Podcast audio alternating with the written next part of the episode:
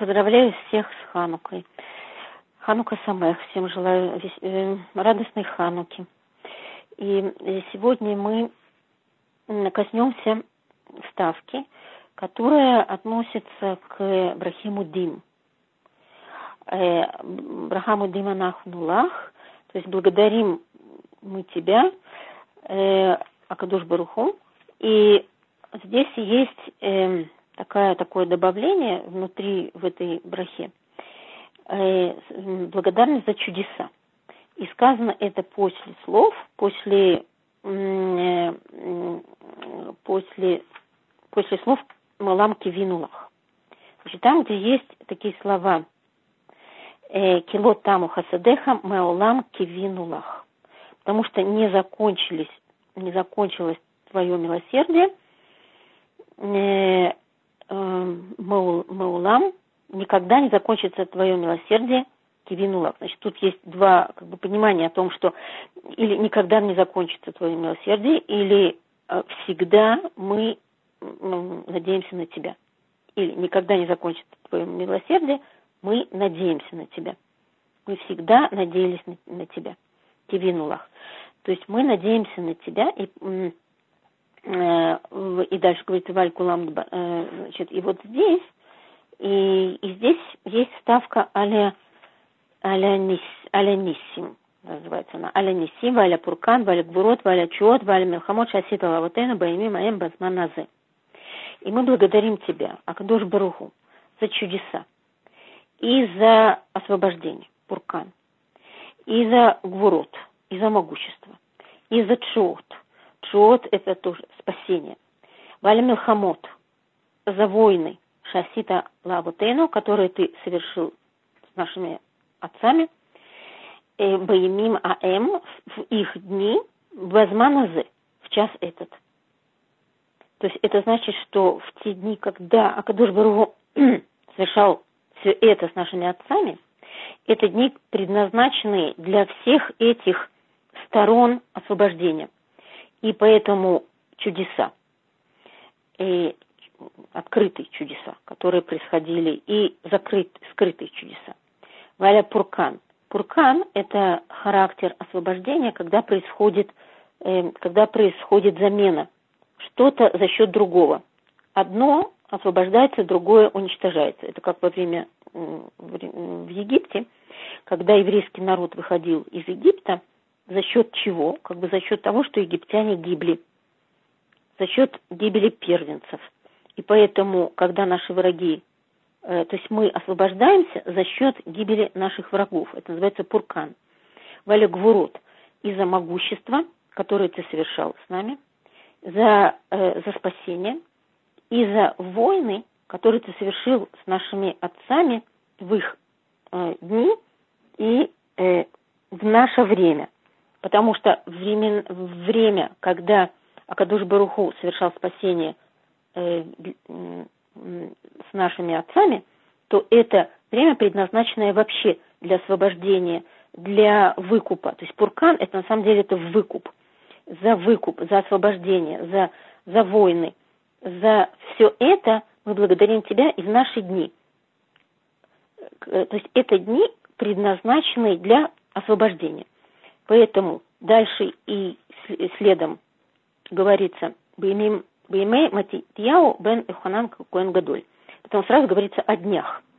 Значит, сейчас мы постараемся разобрать, что это за дни такие, и о которых здесь говорится.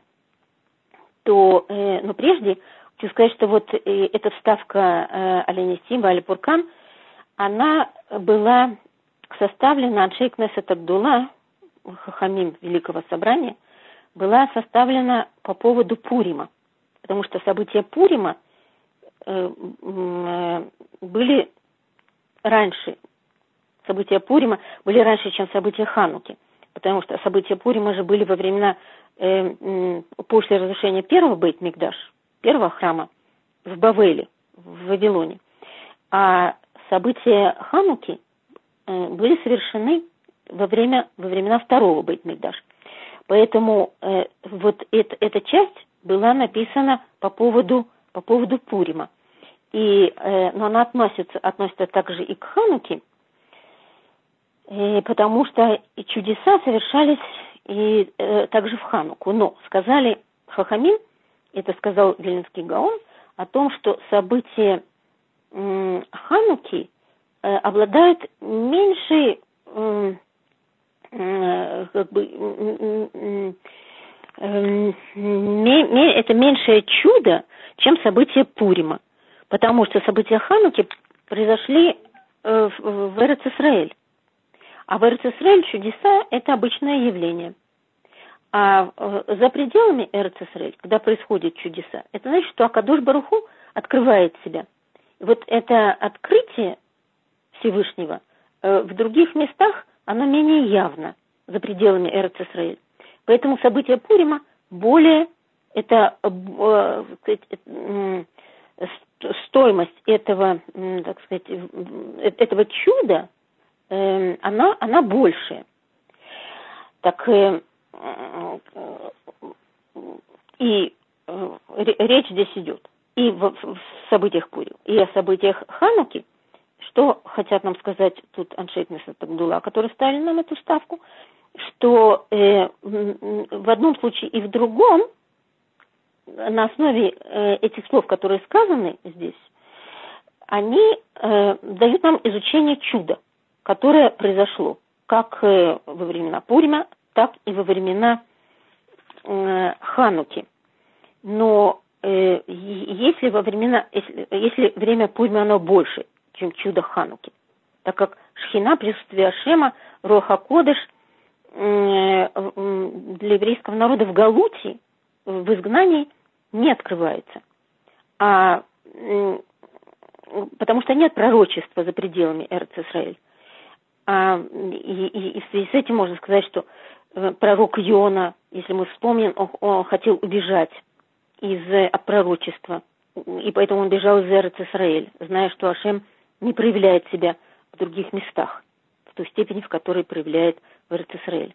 Поэтому чудо с маслом не настолько велико, как чудо Пурима, потому что произошло в Эрец Исраэль.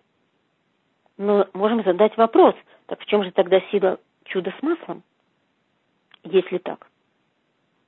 И если э, чудо в Эрцисраэль – это явление обычное. И в чем выражен э, хидуш Хануки? В чем выражена особенность Хануки? Такая какая-то, э, какое-то открытие, чудо Хануки по сравнению с Пуримом. И вот как бы на, на основе этого вопроса сейчас мы будем разбирать дальше всю эту, э, все эти слова, которые сказаны в этой ставке. Значит, написано в ставке на Хану Кубаймей Матитьяу бен Йоханан Коэн Гадуль. Хашмунай. Уванав. Э, в дни. В дни Матитьяу бен Йоханан Коэн Гадуль. И э, так, о каких, о каких днях здесь идет речь?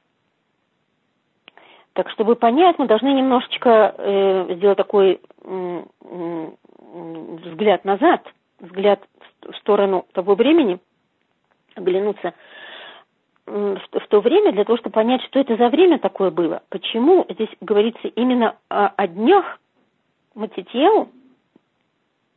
Э, так, так что это были за дни? Так вот написано, что он Матитьяу, он бен Йоханан Коэн Гадоль что он сын, тут подчеркивается, что он сын Йоханана Коэн Гадоль. Кто, кто такой был Йоханан? Значит, для того, чтобы понять, кто такой Матитьяу, нужно узнать, кто такой э, его отец, Йоханан. Коэн Гадоль он был. Он был, был младшим сыном Шимона Цадик. Шимон, время, кто такой Шимона Цадик? Шимона Цадик – это э, был великий человек, он тоже был Коэн Гадоль. И это было время окончания пророчества. Его время – это время окончания пророчества и перехода в Рохакудыш, потому что он был последним из Аншей Кнесета Гдула. Он был последним из, э, из великих, великих людей Большого собрания, которое возникло во время, э, в Бавеле, в Вавилоне, при изгнании, вавилонском изгнании когда уже был разрушен Бейт Мигдаш и не было Сангидрин, то возникли в Бавеле, э, были среди них пророки, возникло собрание больших хахамим, и туда входил и Мардыхай, и Эзра, и Нехемия, и, э, и, и так Шимон Ацадик, это уже время было э, второго Бейтмикдаш, когда, когда э, и, и, из Аншей Кнесет Агдула в основном уже ушли из жизни люди пророки, и пророчество стало гаснуть. Вообще пророчество стало гаснуть э, тогда, когда Бейтмикдаш первый был разрушен. Пророчество сопровождало еврейский народ – все время начинают его возникновение, еще начиная от э, Авраама Вину, однако потом становление его как народа от Мушерабейну и, и до, оконча... до разрушения первого храма. Однако те пророки, которые были во времена первого храма, и они оказались э, в изгнании, то они пророчествовали, и об этом это отражено в книге Даниэля. И само само пророчество ставило еврейский народ на, э, на недостижимую высоту в духовном смысле по сравнению с другими народами. Ну, в скитаниях тоже были пророки, но только те, которые были еще пророками в Израиль. А новое пророчество, новые пророки не возникали уже в изгнании. И, э, значит, это было такое время, когда пророчество уже как таковое, оно, оно гасло, и возникла другая стадия, более низкая, которая называется Роха Кудыш. И поэтому Шимон Ацадик это был последним человеком из тех Аншек Несет Абдулла, которые несли в себе э, пророчество и переход уже в э, к Роха Кодыш, более низкая духовная стадия и э, ступень. Так вот, увидели, э, в скитаниях увидели, увидели Аншейк Несет Абдулла, что причина всех трагедий, которые произошли с еврейским народом при э, разрушении Бейт-Мигдаш, при изгнании, э, увидели, что причина всего – это Ецарара, который склоняет нас к чуждому поклонению. То есть Ецарара – шеля вода зара. Ецарара – такого рода, он вообще-то не знаком нам. Мы не можем даже себе представить, как наряду с пророчеством может быть страстное желание поклоняться разным силам. И почему вообще в человеке было развито это стремление? Из-за из выбора, который дан человеку. Мы встречаем в Танахе, встречаемся в Танахе подчас с явлениями, почти необъяснимыми. Шем разговаривает э, с царем Иравамом. Царь, он был царем десяти колен. И предупреждает его, чтобы тот прекратил поклоняться Водозара и портить этим еврейский народ. Потому что он влек за собой еврейский народ, и народ уже был вовлечен в э, чуждослужение. Так Ашем обещает ему, Яраваму, что если Яравам прекратит поклонения чуждым богам, то Ашем удостоит его войти в Ганеден, войти в то место, где находился первый человек до греха. Войти в Ганеден, и будет он и Равам там вместе с Ашемом и, и Давидом, Давид Амелах. Э, на это спрашивает Яровам, а кто будет во главе? То есть кто будет главным среди, среди нас? Я или Давид? На это отвечает Ашем Давид. На это, на это говорит Ярафам, тогда я, я буду продолжать поклоняться Водозара и вести народ по этому пути. Уму непостижимо. Сам Ашем разговаривает с, со злодеем, а тот отвечает ему, что будет продолжать поклоняться Водозара. Такой Ецер нам неведом. Так вот, Аншик Несет Абдулла просили у Ашема, чтобы он отменил эту разрушающую силу. И Ашем дал согласие на это, на эту отмену. И они отменили Ецер, Ецер, то есть стремление к поклонению чужим богам. Но вместе с этим Ашем отменил и пророчество. Почему?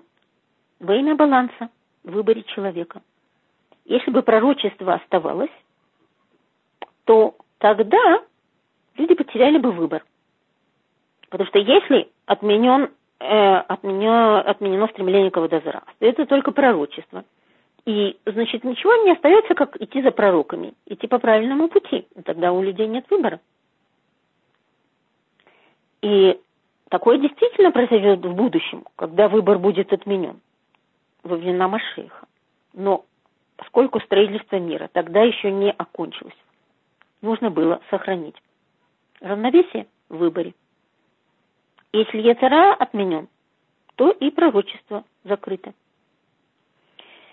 И на самом деле потеря пророчества в еврейском народе привело к колоссальной трагедии. То, что было открыто на Арсенай, ко времени Шимона Цадика закончилось. Еврейский народ стал подобен слепому. С тех пор прямой связи с Богом нет. И тогда, в связи с этим, смог подняться Яван, Греция. Слово Яван означает, э, на самом деле, Яван. Это, Яван – это трясина, болотная трясина, то, что затягивает. И символом Греции того времени стал Александр Македонский. Он и его философы, сопровождающие его, объявили всему миру, что Олам Киминаго Ноэг, то есть мир развивается исключительно по законам природы. То есть природа является э, основоположником всего человечества, является руководителем его. То есть природа обладает разными силами. В природе есть разные силы. Поэтому разным силам и стоит э, доверять, на них опираться. Они являются, они являются ведущими в мире. И это начало апикарсут называется, то есть отрицание Бога. Само, само слово апикарсут происходит от имени э, Апикор, Апикорос, который был одним из четырех идеологов, учителей Александра Македонского, который провозгласил эту идеологию как основополагающую в мире. И это могло произойти только после отмены пророчества, потому что пророк, э, он говорил от имени единого Бога. Теперь единый Бог закрыт, он ни, никому не виден. И кто сказал, что он существует? Ну, сказали Хахамим, э, Хахма у Гоим есть, но и Рад Шамаем нет у них. То есть э, ум такой острый и развитый у других народов есть, но боязни Бога у них нет. Так вот, э, с этой идеей, э, идеей того, что э, есть силы природы, и мы их видим, мы их ощущаем. И э, вот они являются основополагающими, они развивают мир, и только на них нужно опираться. Что видим, то и есть. С этой идеей Александр Македонский шел разрушать Бейт Мигдаш. Потому что э, евреи опираются на что-то невидимое, на какую-то силу непонятную, которую никто не может пощупать. Так вот, навстречу ему вышел Шимон Ацадик в одеждах Коэн Гадоль. Э, в принципе, Коэн, Коэн, любому Коэну запрещено выходить из Бейт в одеждах, в которых он служит внутри, внутри храма. Уж тем более в одеждах Коэн Гадоль. Абсолютное запрещение выйти за пределы Бейт Мигдаш. Но Шимон Ацадик сделал это во имя спасения еврейского народа и существования Бейт Мигдаш. Для того, чтобы показать великолепие, тиферет, который есть в еврейском народе, в народе, который, который опирается прежде всего на единого Бога.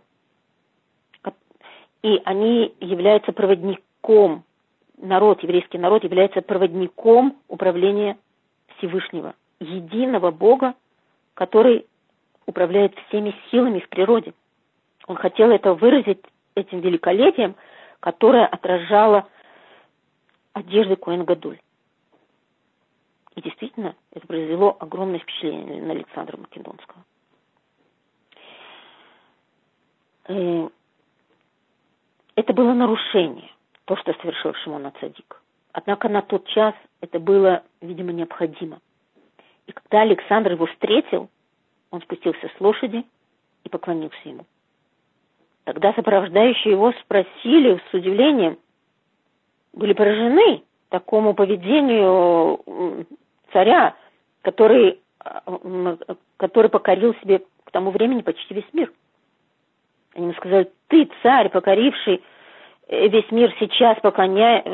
преклоняешься перед евреем? На это ответил им Александр. Во всех войнах и победах я видел облик этого старика в этих одеждах. То есть, что это значит? Это значит, что Кудушбаруху выслал ему Малаха. Малах, который Шимон Цадик был подобен Малаху. А Малах был подобен Шимона Цадик. Это значит, что мудрость Греции поднялась почти до уровня Роха Кудыш. Но не была в состоянии достичь его. А пророческий дух опустился до Роха Кудыш. И поэтому они почти сравнялись. То есть он дошел до границы с Роха Кудыш, Александр Македонский. Поэтому физически, в физическом мире они могли встретиться. Один, стать один напротив другого. Роха Кодыш отличается от Мевуа, от пророчества тем, что обладающий Роха Кодыш э, говорит свои, от своего имени. Пророчество же говорится всегда от имени Ашема, подобно тому, как говорится в Торе «Выдабер Ашем эль Моше». И сказал Ашем Моше, или э, Коамар Ашем, так, так сказал Ашем. Ашем говорит, когда есть пророчество. А э, Руаха Кодыш говорится, э, выражается теми, которые обладают Руаха Кодыш, говорят они от своего имени. Поэтому вторая Мишна в Перке вот сообщает нам о Шимона Цадик. Это уже вторая Мишна в Перке вот говорит о нем. Шимона Цадик, а я Мишерей Кнесет Агдула. Он был последним из Кнесет Агдула, Шимона Цадик. У, а я умер. У, а я умер. Он говорил. Не Ашем говорил, а он говорил. То есть Шимон Цадик. Аль шлуша дворим, улам омед. Аля Тура, аля вода, валь гемилут хасадим. И он сказал Шимон Ацадик, что э, на, на, на трех вещах мир стоит. То есть на, на трех основах мир стоит. На Торе, на служении Ашему и на воздаянии милости. Но мы можем спросить, а разве до, разве до Шимона Цадик этого, э, что это не, это не было известно? Еще со времен Моше Рабейна это известно. Что нового сообщил Шимон Цадик? Он сообщил, и это всего лишь вторая мешна в Перкеевод, говорит, что даже при отсутствии пророчества еврейский народ стоит на Торе, на служение Ашему и на воздаяние милости. То есть даже в изгнании, даже когда нет пророчества уже, и нет прямой связи с Акадуш-Баргу, все равно народ стоит на этих трех основах. И это уже сказал не Ашем, это сказал Шимон Цадик. Потому что, начиная с него, последующие, Талмидей Хахамим, они говорят уже от своего имени, имени или от имени своих учителей. Так вот, на таком переходе времени э, еврейский народ стал перед большим испытанием.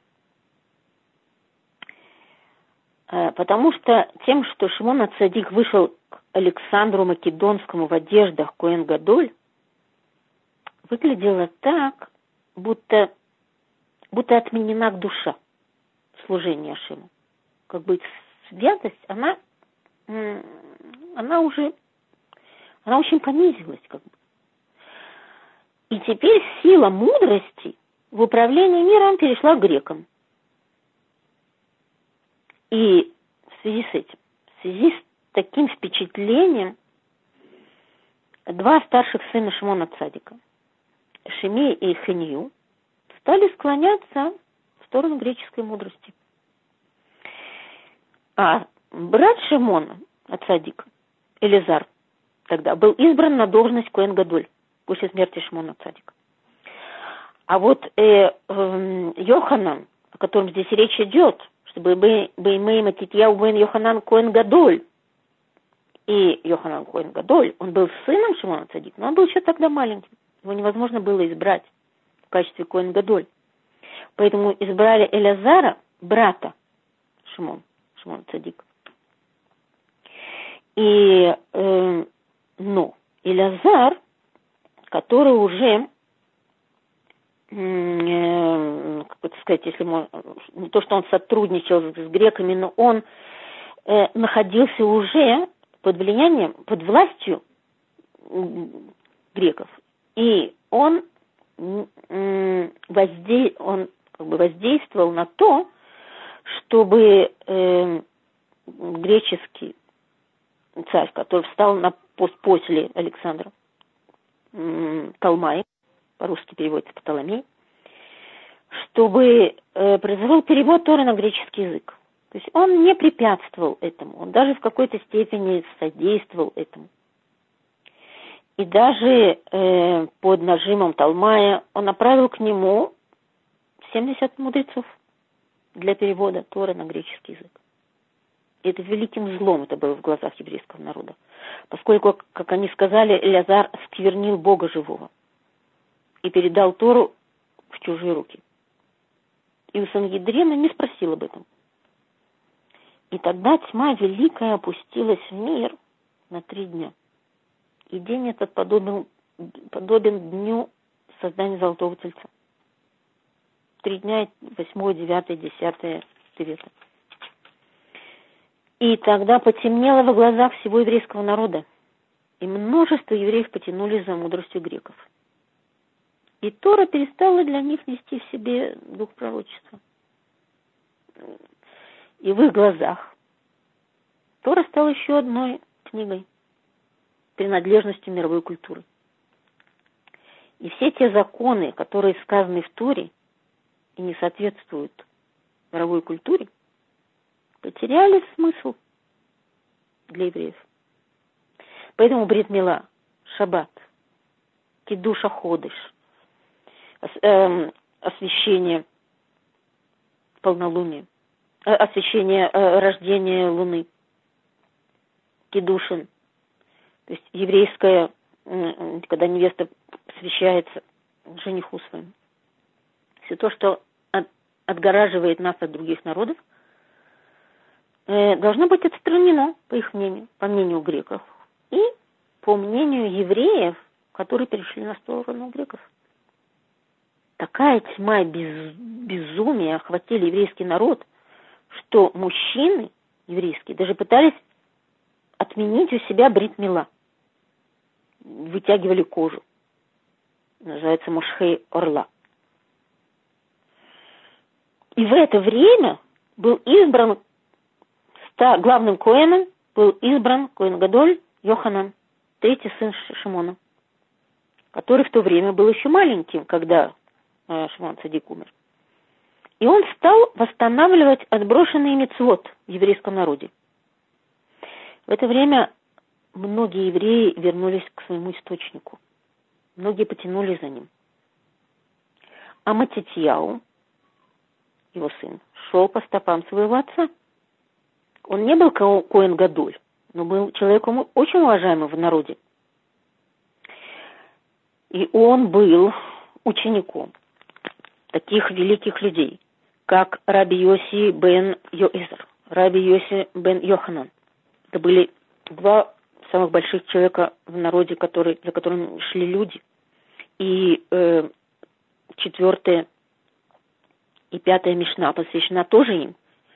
Раби, э, Раби э, Йоси бен Йоэзер был, э, был казнен римскими властями. Так вот, Матитьяу был их учеником – он был большим Талмит Хахам. И э, жили они в, в районе э, в Хашмонаим. Это, это с, с одной стороны, это, это территориально, это, это территория Иуда, это территория Мудиин. И В то же время это означает э, очень такой высокий ранг хашмунай. Означает человек особого рода. И м, когда он стал своим сыновьям говорить о том, что необходимо собрать людей для восстания, и послал, послал своего сына Иуда в, в, в, в, в горы Иуда, в, в район Мадиин, для того, чтобы собирать людей. Поначалу он собрал всего 13 человек. И э, тому, той истории, когда связана была с самим восстанием их, это произошло после того, как э, греки подожгли пещеру, в которой скрывались довольно большое количество евреев, для того, чтобы они могли там жить по-еврейски, хранить митцвот, соблюдать шаббат. Когда греки это обнаружили, они предложили им сначала выйти оттуда, сказали, мы вас оставим в живых, если вы нарушите шаббат. И все отказались. Тогда они принесли, греки принесли деревья и подожгли вход в пещеру, и все люди сгорели. И после этого Матитьяу понял, что он выдержать больше не может такого натиска, такого уничтожения самой сути еврейской. И, и тогда, когда Мудин пришел, один из наместников римских, поставил там жертвенник, принес, привел, э, принес с собой свинью и сказал, что он в качестве жертвы принесет свинью, и положил ее на жертвенник, и предложил, э, вызвал Матитьяу, как одного из главных в этом месте, и сказал, чтобы ты принеси в жертву вот это животное. Матьяу сказал, ты принеси в жертву то, что тебе положено, а я принесу в жертву то, что э, мне приказывает мой царь. Ты принесешь то, что твой царь приказывает, а я принесу то, что мой царь приказывает. Ты принеси первым. И когда и тогда вышел один из эллинистов, еврей, и принес жертву свинью на жертвеннике. И тогда Матитяу, у которого был спрятан нож, он выскочил и отсек голову этому, э, этому еврею. И также его сыновья, они набросились на остальных греков – и вырезали довольно большое количество среди тех, которые сопровождали эту всю эту процедуру приношения свиней на жертвенник. Остальные убежали, и это было началом восстания.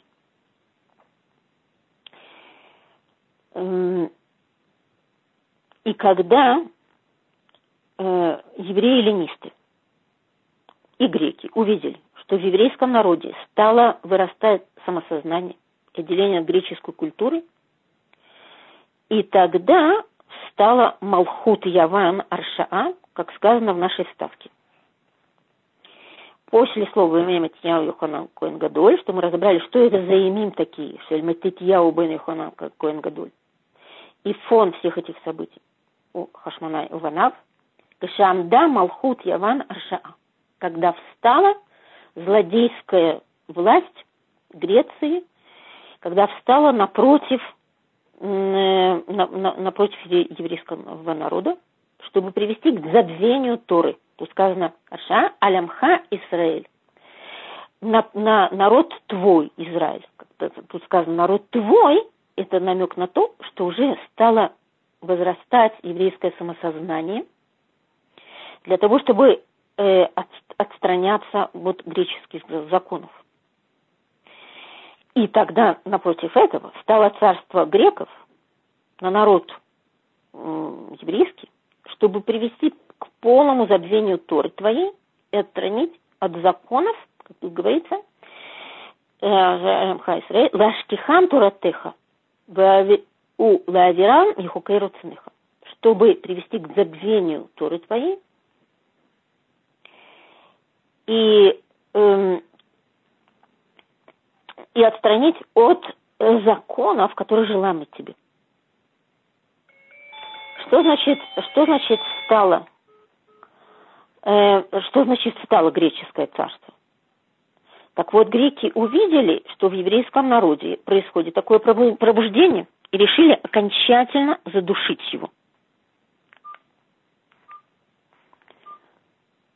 Поэтому подчеркивается здесь народ твой. Связи, в связи с этим греки заставили написать, заставляли евреев написать на рогах быков «Эйн лану хелек белукей Израиль». Нет у нас удела в Боге Израиля. То есть нет у нас Бога Израиля, точнее.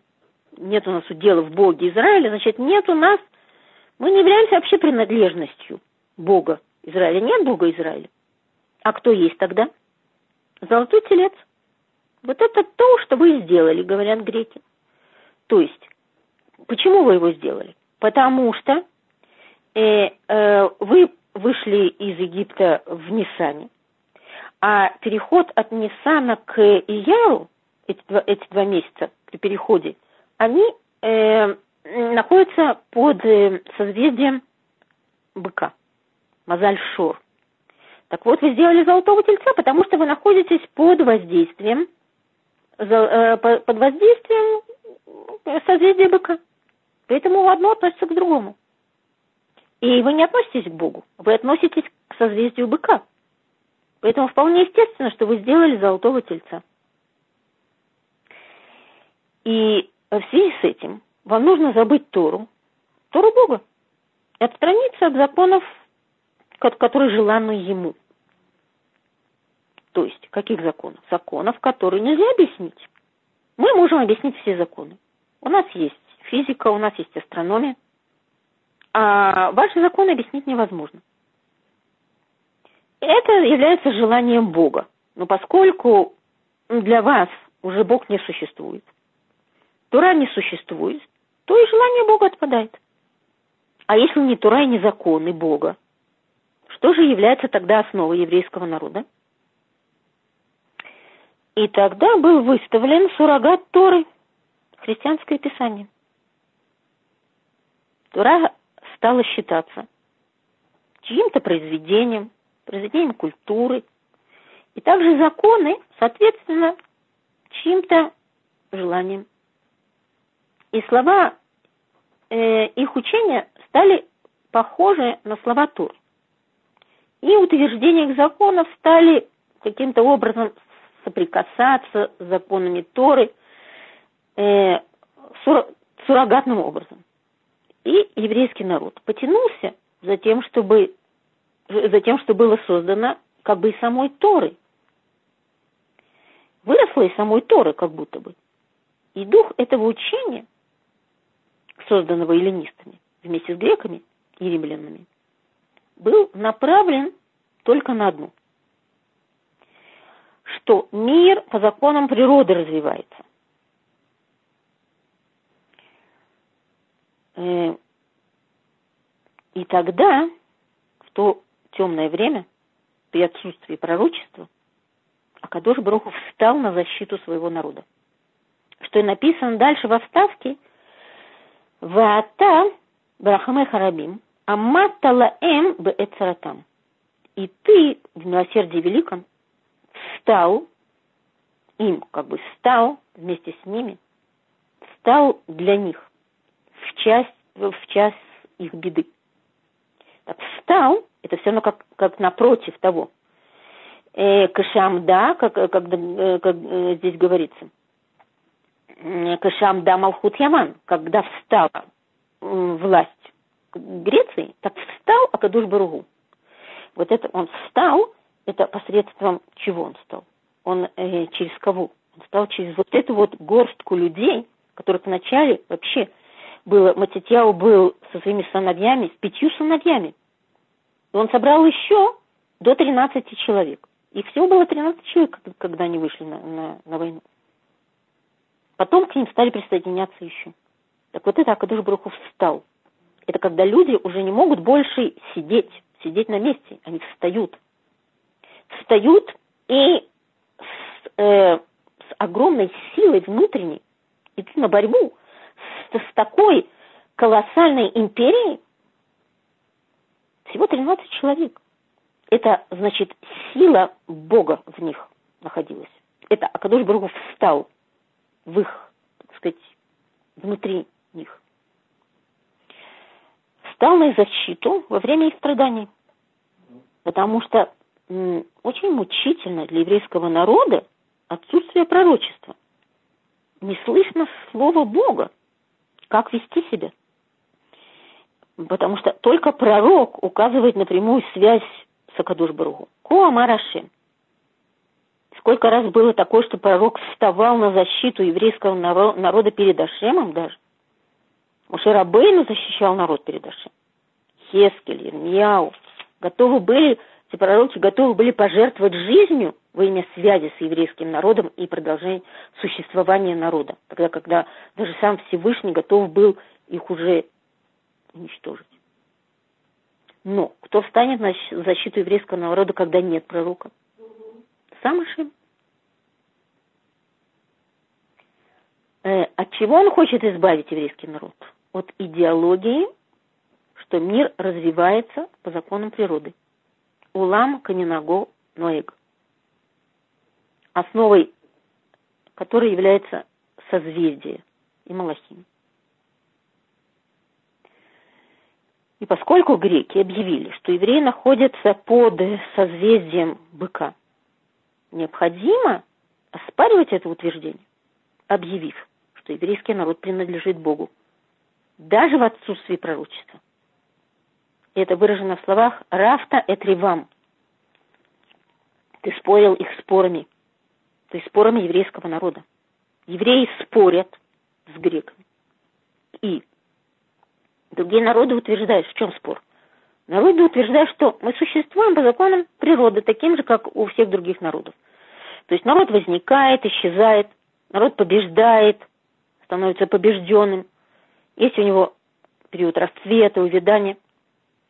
С этим законом спорит Акадуш Баруху и говорит, что законы еврейского народа стоят над законами природы. И он вечен. И дальше Данта Эддинам. Ты судил их так, чтобы они узнали, что законы еврейского народа не таковы, как законы других народов. Не по, не по этим законам живет этот народ, как для самого еврейского народа. Нужно утвердить этот, эти, эти, эти суды, эти законы, так и показать другим народам, что еврейский народ совершенно другой. И какова форма суда над другими народами? Это накама, отмщение. В связи с тем, что э, еврейский народ лишен пророчества из-за уничтожения Аводазара, то все народы увидели слабость евреев. Их связь с Творцом ослабла. И тогда они решили разорвать эту связь окончательно. А еврейскому народу нужно было свыкнуться с их новым положением вне пророчества, чтобы остаться народом Бога. Поэтому отмщение пришло за стремление оторвать нас от Бога в час нашей слабости. И в чем выражено это отмщение? Написано во вставке пятью определениями. Масарта гибурим баят халашим, варабим баят маатим, тмиим баят таурим. Варешаим баят садиким, зайдим баят ускай туратых. Передал ты могущественных в руку ослабленных, большую армию в руку немногих, духовно нечистых в руку очищенных, в руку чистых злодеев в руку праведников злоумышленников в руку занимающихся Торой твоей. Эм, это постоянное мщение. Каждый из перечисленных э, пунктов тут это, это отдельная тема для, для размышления, для, для изучения. Но это настоящее мщение, которое происходит во всех поколениях. И мы с вами тоже знаем это мщение. Кто, как не мы, знаем, что то государство, в котором мы выросли, в котором нас обучали тому, что законы природы – это основа всего мира, и мы подчинены им, они нами управляют, вышли из-под этой идеологии. Это самое настоящее мщение Акадуш Баруху, что он сделал такой нес, ленисим, э, происходит, мы благодарим за то, что он нас спас из, э, из погружения в такую, в такую идеологию. И я просто хочу вам сейчас несколько слов, еще у нас пока есть пять минут, или может быть даже меньше, просто, э, может быть, зачитать вам то, что э, мы, на, самом деле, мы написали книгу, выпустили книгу с мужем по поводу тех событий, которые произошли с нами э, 35 лет назад, когда было время пробуждения в Советском Союзе, время пробуждения евреев – и э, стремление к тому, чтобы вернуться к своим истокам.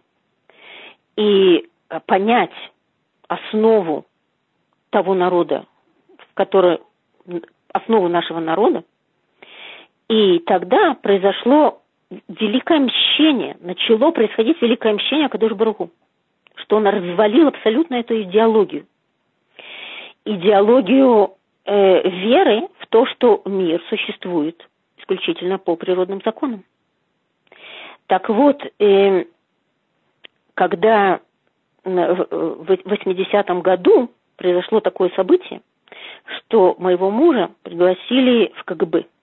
То есть не пригласили, а дали ему, э, куда, обязали его прийти в КГБ на, на встречу с полковником, потому что э, его его учитель из э, театрального института, в котором он учился тогда, он попросил его, чтобы он, ему, чтобы он сделал спектакль «Ханука» для, э, для тех людей, которые собираются уехать из, из Советского Союза, но не имеют разрешения. То есть для отказников. И отказники решили устроить праздник Ханука и спектакль спектакль Ханука, во-первых, для своих же евреев, а во-вторых, для того, чтобы, может быть, общественность мировая услышит об этом и возмутиться по поводу того, что евреи, евреи должны подпольным образом развивать свою культуру. И тогда, и после нескольких репетиций, конечно же, нам раздался дома звонок телефона с требованием чтобы мой муж пришел в Комитет государственной безопасности. Так вот, я хочу просто зачитать из той книги, которую мы выпустили, такой отрывок, и чтобы немножко как бы показать, что эти вещи очень соприкасаются. То, что мы сейчас только что с вами о чем говорили, так очень это актуально, и тут написано «Боимим аэм базманазы» в наше время – в это время, в которое мы существуем, происходит то же самое. Было это за неделю до Хануки 1980 года. Нам позвонили из Комитета государственной безопасности, и меня пригласили прийти на беседу. При этом предупредили никому не рассказывать. Я тут же сказал, никому, кроме жены. На что голос ответил, но я не все своей жене рассказываю. А я всегда говорю жене, куда иду. На этом разговор закончился, и на утро я пошел в КГБ. Было довольно холодно. В Москве в это время лежит снег. Меня вызвали в известное место под названием Лубянка, дом номер 40, рядом с памятником Дзержинскому. Поднявшись по гранитным лестницам, я подошел к большой железной двери. У входа ждал человек в сером костюме. Ничто не говорило о нем, как о сотруднике такого пугающего заведения. Человек вежливо поздоровался и предложил пройти я вспоминаю, что не испытывал никакого страха. И даже наоборот, душевное спокойствие. Мы поднялись на этаж, прошли по узкому коридору и вошли в комнату, окружу... окрашенную желтым цветом. На довольно большом расстоянии от пола находилось решетчатое окно. В комнате стоял стол и два стула. Человек в сером предложил раздеться и сесть у стола. Вежливо попросил документы, раскрыл, раскрыл паспорт, произнес «растягиваем». Исаакович. Вашего отца зовут Исаак, а мать Рахель? Зачем вы спрашиваете, насторожился я. Удивительно. Здесь написано, что вы родились в Якутской АССР, поселке Нижние Кресты. Колымского района.